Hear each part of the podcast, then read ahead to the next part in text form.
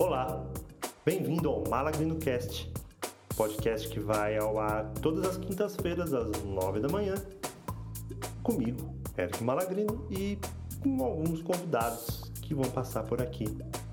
Eu espero que gostem, compartilhem e, claro, deem a sua opinião. Muito obrigado.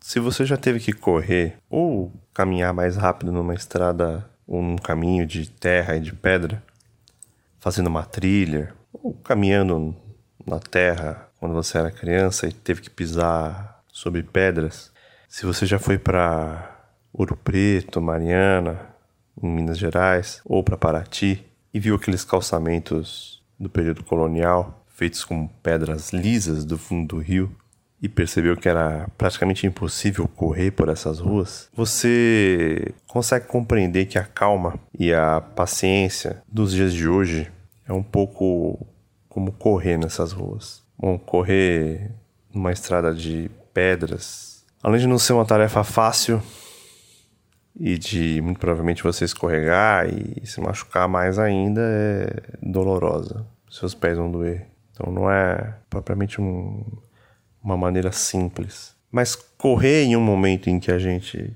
não tem por que correr não faz sentido. Correr no momento em que a gente não pode correr também não faz sentido. Nesse momento a gente pode, deve caminhar. E é o que a gente está fazendo. A gente está caminhando por essas ruas e estradas e lugares de pedra com calma. Para não cair, para não escorregar.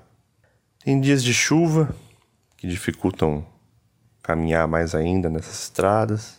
Tem dias de sol. O fato é que caminhar por esses lugares sem essa displicência, sem essa, essa calma de como normalmente você tá, é? Quando você vai para esses lugares, habitualmente você vai estar tá de férias, você vai estar tá relaxado e você vai caminhar com esses lugares com calma. A vida fez a gente ter uma analogia de que é, a gente caminha por essas pedras agora, não como se tivesse de férias, mas como se fosse obrigado. E não é como se fosse, a gente é. Né? A vida se encaminhou de colocar o planeta em toda essa situação, por algum motivo. A gente pode, nesse momento, sentar e questionar cada um desses motivos, tentar compreender através da ciência, através da religião. Cada um vai encontrar um significado dos porquês eu sei que tem muita gente que acha que nada está acontecendo ou que é uma grande histeria coletiva.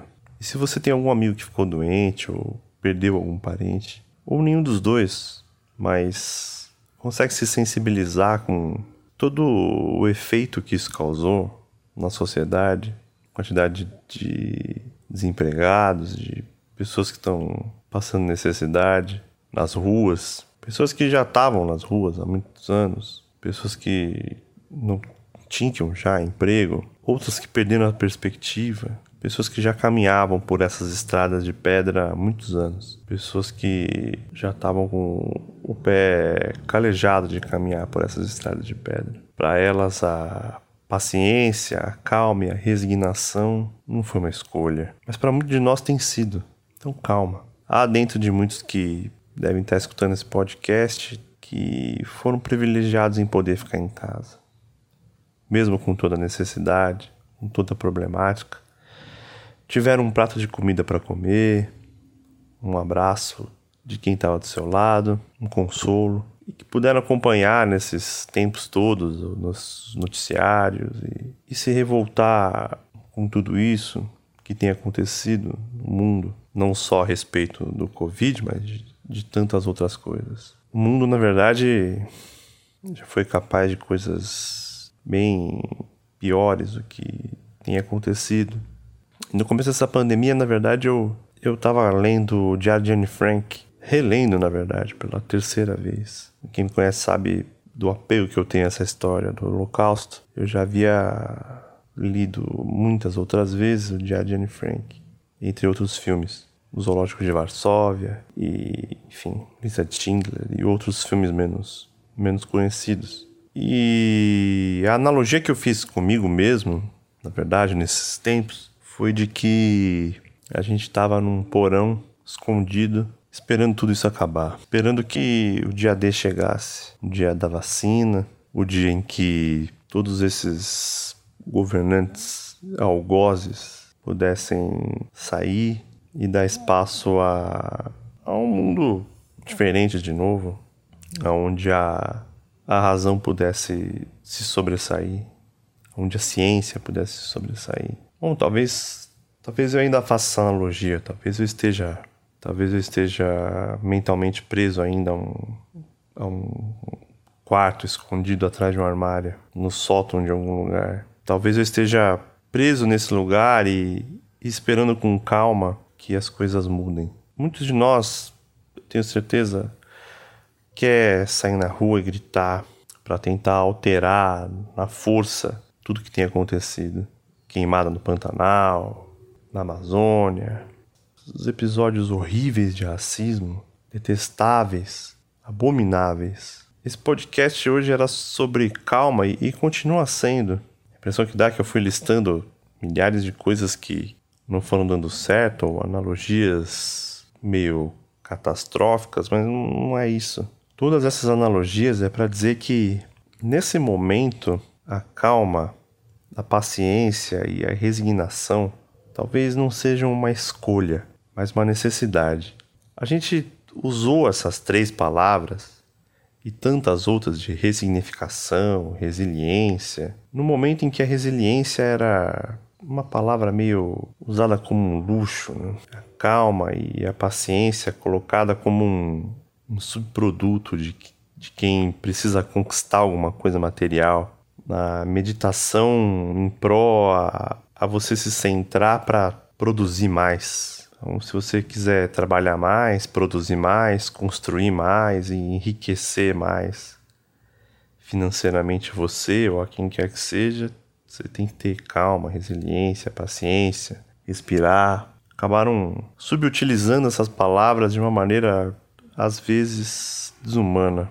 O mundo se encarregou de colocar a gente de novo na rota de uma humanidade real, de que a caridade agora é necessária.